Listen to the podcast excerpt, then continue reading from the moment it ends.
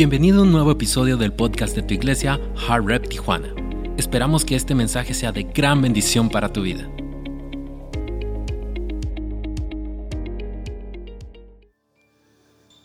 Por los siguientes pocos minutos quiero hablarles sobre el tema podemos hacer la diferencia. Podemos hacer la diferencia en Tijuana. Creo yo que nuestras vidas valen mucho. Creo yo que nuestras experiencias, nuestra jornada cobra mucho vida y tiene mucho valor y propósito. El ganar almas eh, creo yo que es la razón primordial por cual la iglesia existe. El ganar almas es la meta primordial de la iglesia, que es nuestra manera de cumplir la gran comisión de Jesús cuando fue y, y ascendió al cielo, dejó la tarea a la iglesia. Que vayan y hagan discípulos bautizándolos en nombre del Padre, del Hijo y del Espíritu Santo. El ganar almas es más que simplemente ah, venir a la iglesia. El ganar almas es un acto no natural, sino espiritual. El ganar almas es, la, es el acto del amor de Dios más grande que podamos expresar. El ganar almas es un acto de gracia. ¿Por qué gracia? Porque gracia es un, un, dádivo, una, una bendición, un regalo inmerecido. Gracia es la manera en que tú y yo podemos expresar ese amor de Dios. Gracia fue lo que fue extendido a nosotros cuando más lo necesitábamos. Gracia fue lo que fue extendido a nosotros cuando menos lo merecíamos. Fue gracia lo que nos salvó a través de la fe. Gracia es cuando uno demuestra la compasión por otros y quiere demostrar el agradecimiento que uno siente por recibir la salvación de Dios. Porque el ganar almas es un acto de agradecimiento. Agradecido por el perdón de nuestros pecados. Agradecido por lo que Dios ha hecho en nosotros. Agradecidos por ese acto de gracia inmerecido que hemos recibido. Gracia es nuestra habilidad, habilidad que tenemos de ser algo por nuestro prójimo, por nuestro vecino, por el menos afortunado, por aquellas personas que necesitan una transformación de corazón, para aquellos que necesitan algo diferente y mejor. El día 17 de abril que se aproximan dos semanas es el día en que nos reunimos porque creemos que es el día que un día hace dos mil años resucitó Jesucristo de entre los muertos. Pero si no somos la iglesia que sentimos la compasión de invitar a otros, de ser parte de la jornada de ellos, con simplemente invitarlos a que vengan y sean parte, entonces nos convertiremos en una iglesia donde no hay compasión una iglesia donde no hay vida, una iglesia donde no hay gracia, una iglesia donde simplemente venimos en búsqueda de, una, de un toque personal, venimos a la iglesia porque sentimos que tenemos nuestras propias necesidades, yo necesito algo de Dios, yo quiero algo de Dios, yo necesito, yo necesito, y es parte de, está bien, ahí podemos iniciar y no hay problema, pero tiene que llegar un punto en nuestra jornada, en nuestra fe, en nuestra madurez, en nuestro caminar con Dios, donde ya sentimos la carga, la compasión por otros.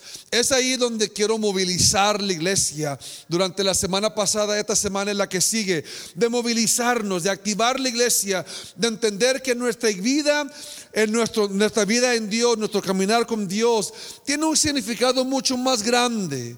Tiene un significado del por qué tú, tú y yo fuimos rescatados. Tiene un significado cada experiencia que tú has pasado. Tiene un propósito cada dolor que tú has traspasado. Tiene un propósito cada lágrima que has derramado. Tiene un propósito todo lo que has pasado en la vida.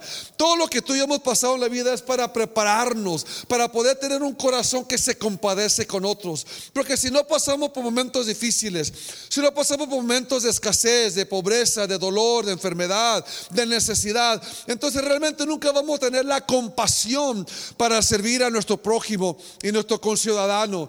La Biblia ah, me, me, movió a poder estudiar un poquito lo que es compasión. Así que le pedí al hermano Google que me dijera, ¿qué significa compasión? Compasión significa un sentimiento que busca comprender el dolor. Un sentimiento que busca comprender el dolor, angustia o falta de esperanza que padecen otras personas en Tijuana. La, la permite que un individuo se aleje de su situación personal y se preocupe y conmueva por el sufrimiento de un familiar, amigo, vecino e incluso un desconocido. Yo creo que tu vida vale. Yo creo que tu vida vale más de lo que tú y yo creemos que vale nuestra vida. El instrumento que Dios utiliza para ganar almas somos nosotros.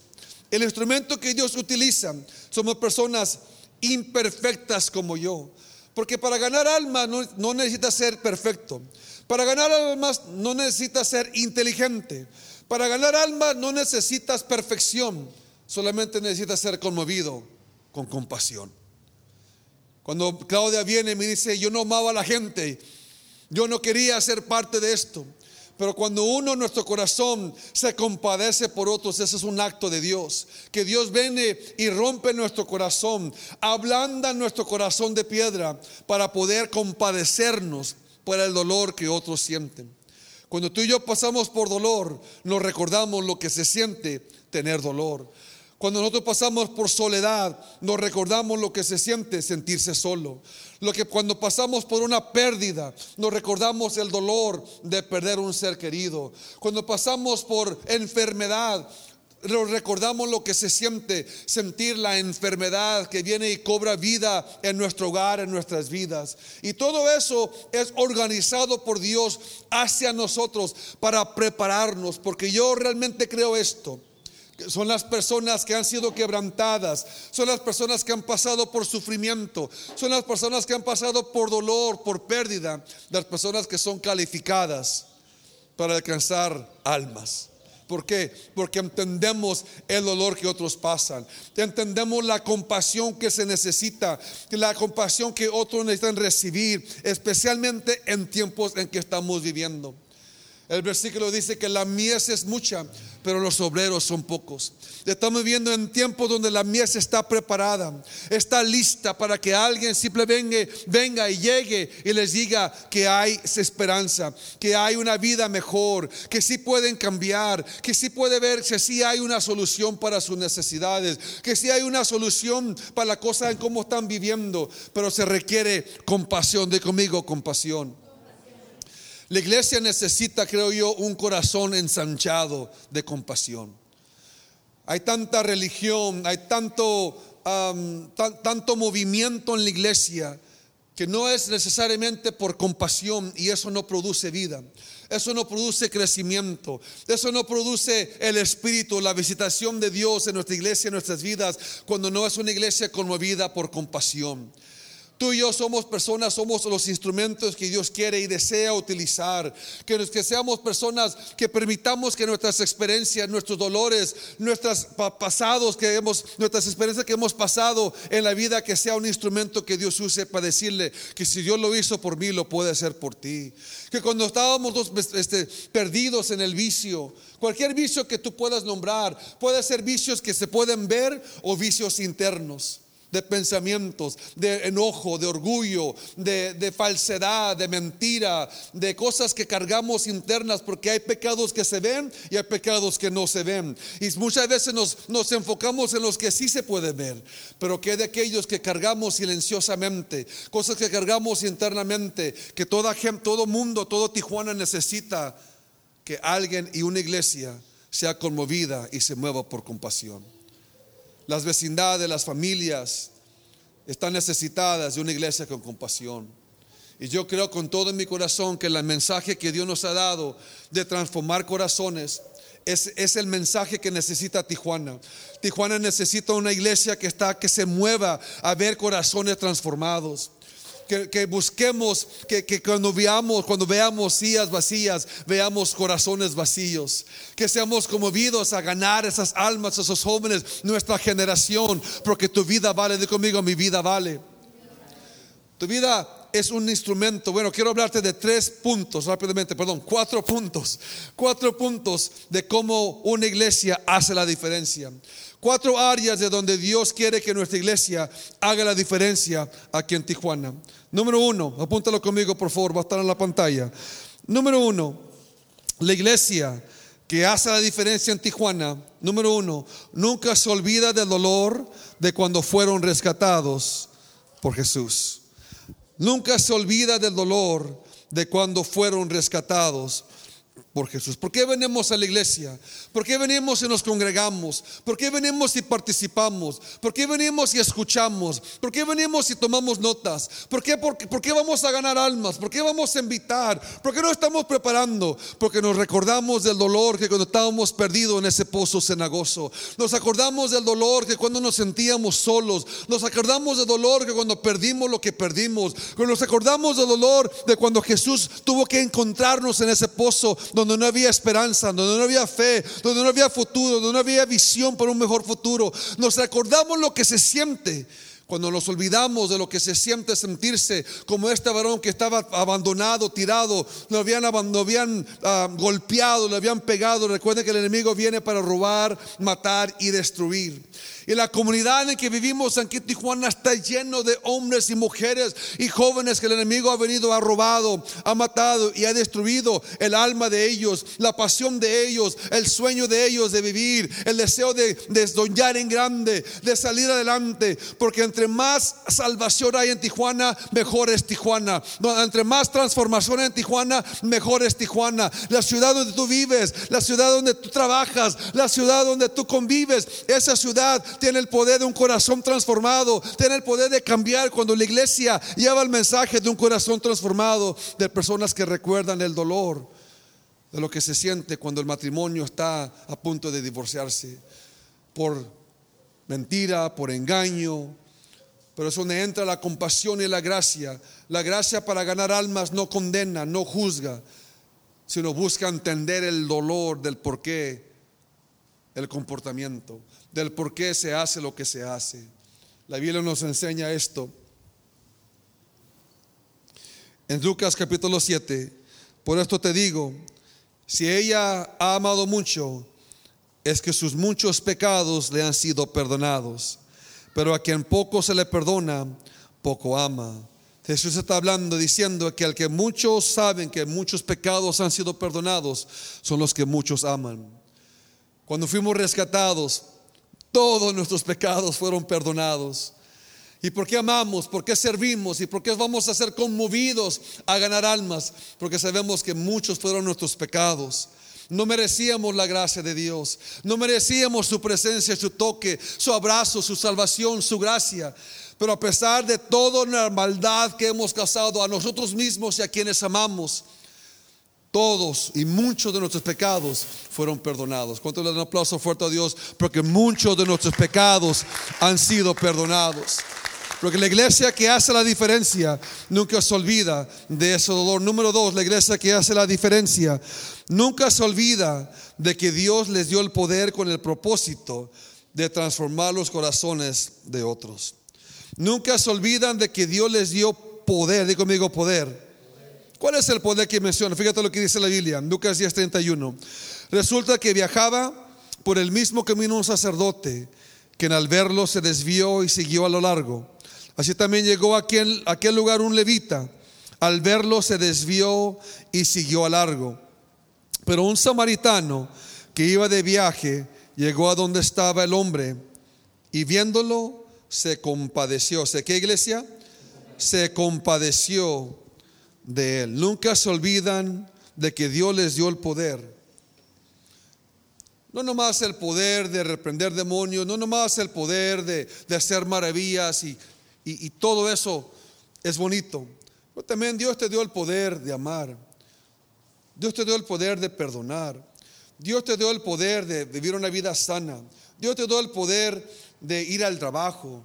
Dios te dio el poder de poder pensar sanamente. Dios te dio el poder de poder vestirte a ti mismo. Dios te dio el poder de poder levantarte en la mañana. Dios te dio el poder de soñar. Dios te dio el poder de poder tener tu familia a tu lado.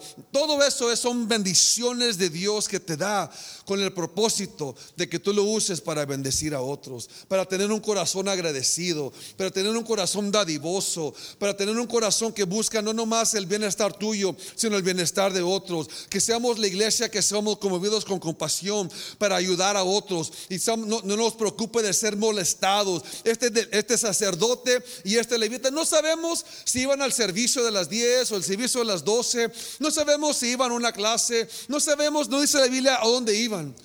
Pero la Biblia nos enseña que vieron la necesidad de este hombre y le sacaron la vuelta y siguieron en camino. Quizás pensaban ellos, quizás pensó el levita, quizás pensó el sacerdote, líderes religiosos, líderes de la iglesia, líderes que, que tenían la autoridad para ayudar a otros, no lo hicieron. Pero sin embargo, la Biblia dice que un samaritano se detuvo, pero no nomás un samaritano, sino un samaritano despreciado. Nunca menosprecies a alguien, porque quizás será la persona quien te va a ayudar el día de mañana. Nunca menosprecies o levantes tu nariz hacia arriba, despreciando a otros, porque nunca sabes quién Dios va a bendecir el día de mañana. El punto es esto, de que es muy importante entender que este levita y este sacerdote no permitieron ser molestados de su agenda, de su tiempo. Quizás ellos pensaron, si yo lo ayudo, ¿qué me va a pasar a mí? Quizás ellos pensaron, si yo me entremeto en esta bronca, yo me voy a meter en problemas. Mejor voy a proteger mi vida o mi testimonio y no me voy a meter en problemas. Porque si le ayudo, ¿qué me va a pasar a mí? Pero esa es la mentalidad que no apoya, que no ayuda, que no es gracia, que no es amor. Sin embargo, el samaritano viene y cambia la pregunta. Cambia la circunstancia y él se hace esta pregunta. Si no le ayudo, ¿qué va a pasar con este hombre? Si no me detengo, ayudo, ¿qué le va a pasar a este hombre? Si no me detengo, le ayudo, ¿qué le va a pasar a esta amiga? Si no me detengo, le ayudo, ¿qué le va a pasar a este joven? Si no me detengo, le ayudo, ¿qué le va a pasar a este matrimonio? Si no me detengo y apoyo y ayudo, ¿qué va a pasar con esta familia? Ser una familia, ser una persona que se es movido a compasión, pone la necesidad de otros en primer lugar. Eso es una iglesia con compasión, porque Dios nos dio el poder para ayudar a que los corazones de otros sean transformados. Una familia, una iglesia que hace la diferencia. Se recuerda de dolor, se recuerda que Dios le dio el poder para transformar corazones. Y número tres, nunca se olvida de dónde viene su recompensa cuando usan sus recursos para rescatar a otros. Nunca se olvidan dónde viene su recompensa. Dice Lucas 10:34. Se le acercó y le alivió las heridas con vino y aceite de oliva y se las vendó. Luego subió el hombre en su propio burro y lo llevó hasta un alojamiento donde cuidó de él. El día siguiente le dio dos monedas de plata al encargado de la posada y le dijo, cuida de este hombre. Si los gastos superan esta cantidad, lo pagaré la diferencia la próxima vez que pase por aquí. Apocalipsis 22, 12 dice, miren, yo vengo pronto. Miren, yo vengo pronto. Era para que la iglesia dé un grito de júbilo. Miren, dice Jesús, yo vengo pronto y traigo la recompensa conmigo para pagarle a cada uno según lo que haya hecho. Yo soy el alfa y el omega, el primero y el último, el principio y el fin. Nunca la iglesia que hace la diferencia, nunca se olvide de dónde viene su recompensa cuando usan sus recursos para ayudar a otros. Todos los recursos que Dios nos da, todo lo que desmamos, ofrendamos, es para tener un día nuestro propio edificio ¿Y con qué propósito? Para que vengan familias, para que vengan jóvenes, para que vengan personas donde la calle, donde están necesitados y puedan encontrar una iglesia con un corazón de compasión para transformar corazones. Porque Jesús dijo, yo vengo pronto, yo vengo pronto y vengo con una recompensa para recompensar a todos aquellos por las buenas dádivas que han hecho. Yo creo que Dios tiene su mirada sobre esta iglesia. Yo creo que Dios tiene su mirada sobre cada uno de nosotros, tal como lo hizo con el versículo que leyó Cris. Que Dios se fija en lo que hacemos, Dios se fija en lo que tenemos, Dios se fija dónde inviertes tu tiempo, Dios se fija cada vez que tú permites que se pase una oportunidad y no le extiendes tu mano de compasión a alguien, que no, no, no, no permites usar tu recursos o tu tiempo, tu talento para ser de beneficio a otros. Dios dice, yo vengo pronto, iglesia. Yo vengo pronto y vengo con mi recompensa para recompensarte por todo lo que tú has hecho.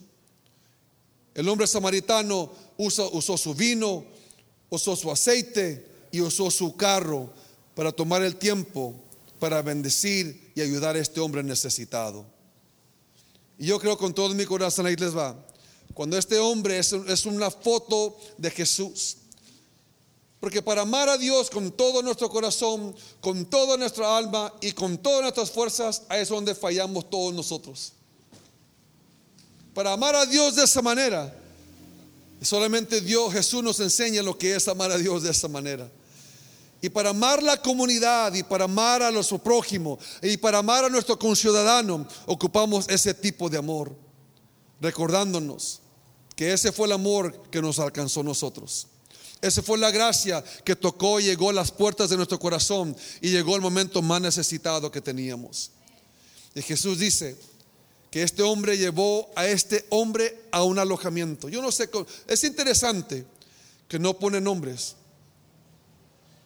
Me llama mucho la atención que no hay nombres del buen samaritano ni del hombre que fue golpeado, robado y dejado medio muerto. Porque yo creo que ese hombre tiene un nombre. Ahí te va, ahí les va. No es hasta que, no es hasta que le pones una cara que serás conmovido de compasión. No es hasta que le pones una cara de tu hijo, de tu esposo, de tu vecino, de tu padre, de tu amigo, de tu compañero. No es hasta que tú le pones una cara a ese hombre que ha sido robado, que ha dejado muerto, tirado en la calle, necesitado. No es hasta que tú le pones una cara a ese hombre que serás movido de compasión. Porque solamente venimos y pensamos que esto es una historia bonita que contó Jesús. Pero si no le ponemos una cara y un nombre a, a ese personaje, porque yo creo que ese buen samaritano tú eres, por eso es que tu vida vale. Y mi trabajo como pastor de esta iglesia es equiparte,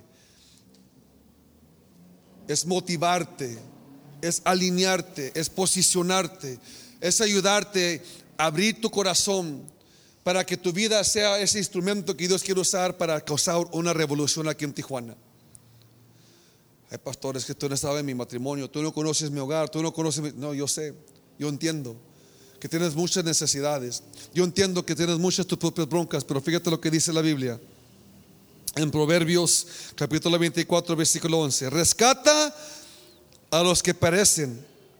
No dude en intervenir y ayudar si dices, oye, eso no es mi asunto, oye, eso no es mi bronca, esto te sacará del apuro.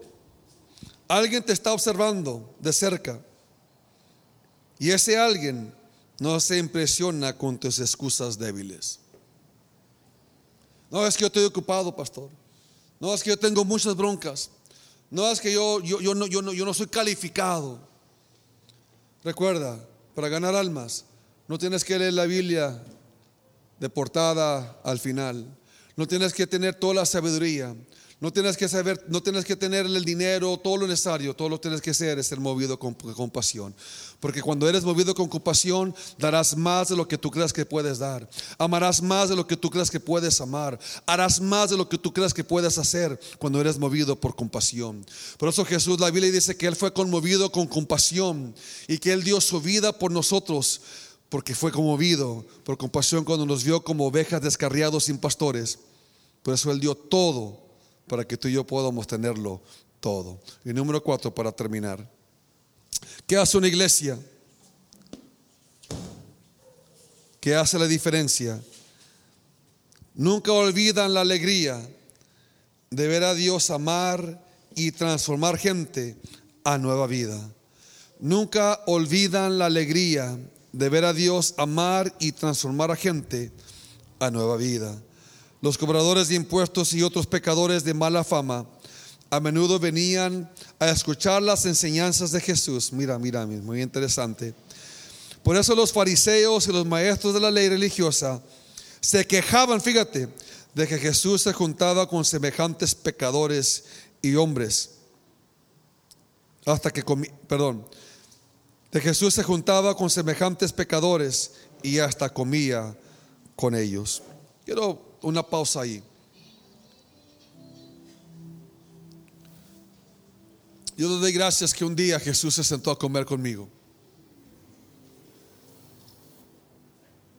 Yo era uno de esos pecadores. Es más, sigo siendo uno de esos pecadores. El ganar almas es traer gente a la mesa. El ganar almas es invitar gente que venga a cenar con Jesús. Esa mesa que es preparada para nosotros. Yo creo que si Jesús estuviera entre nosotros caminando en estos tiempos, creo que lo encontraríamos en los callejones, en el basurero, en la prisión, en la cahuila, en la revolución, en Cartolandia, en muchos más lugares. Porque Él no ve el pecado, Él ve la cara de sus hijos.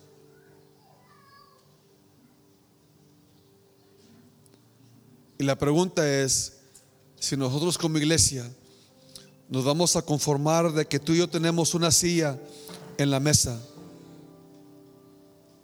o vamos a ser conmovidos a compasión de ver que hay mesas, hay sillas vacías en la mesa. Porque la Biblia sigue diciendo y termina, y Jesús dice esto. Jesús les contestó la siguiente historia, si un hombre tiene 100 ovejas y una de ellas se pierde, ¿qué hará? ¿No dejará las otras 99 en el desierto y saldrá a buscar la perdida hasta que la encuentre? Y cuando la encuentre, la cargará con alegría en sus hombros y la llevará a su casa. Cuando llegue, llamará a sus amigos y a vecinos y les dirá, alégrense conmigo, porque encontré mi oveja perdida. De la misma manera, hay más alegría en el cielo por un pecador perdido que se arrepiente y regrese a casa y se sienta en la mesa por 99 justos que no se han extraviado.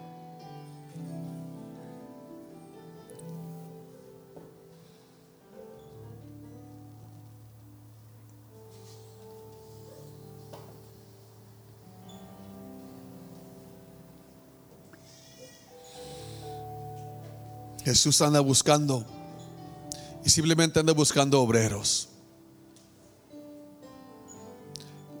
Yo tengo que creer que todos nosotros que estamos aquí,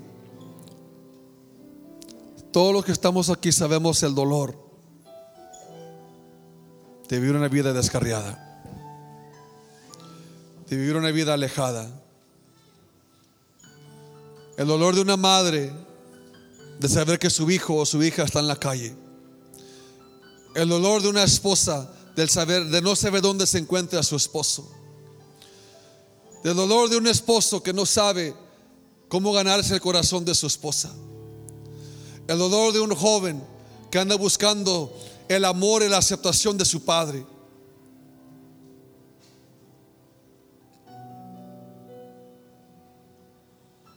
Jesús dice que él anda buscando Él anda buscando. Él anda buscando. No nomás pecadores perdidos, sino también buscando discípulos que se compadezcan y digan, heme aquí, envíame a mí, úsame a mí. Si mi vida es útil para algo, dame a mí la habilidad de simplemente invitar a alguien a la iglesia. Miré un reporte esta semana y con esto termino. Que me estremeció, que digo, Dios mío, ¿dónde está la iglesia? El reporte fue de que fue un reporte noticiero que en las escuelas los jóvenes muchachos están peleando por derechos de expresar su sexualidad y quieren usar faldas en la escuela.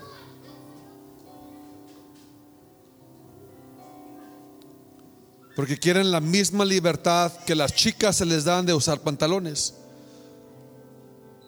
Y digo yo,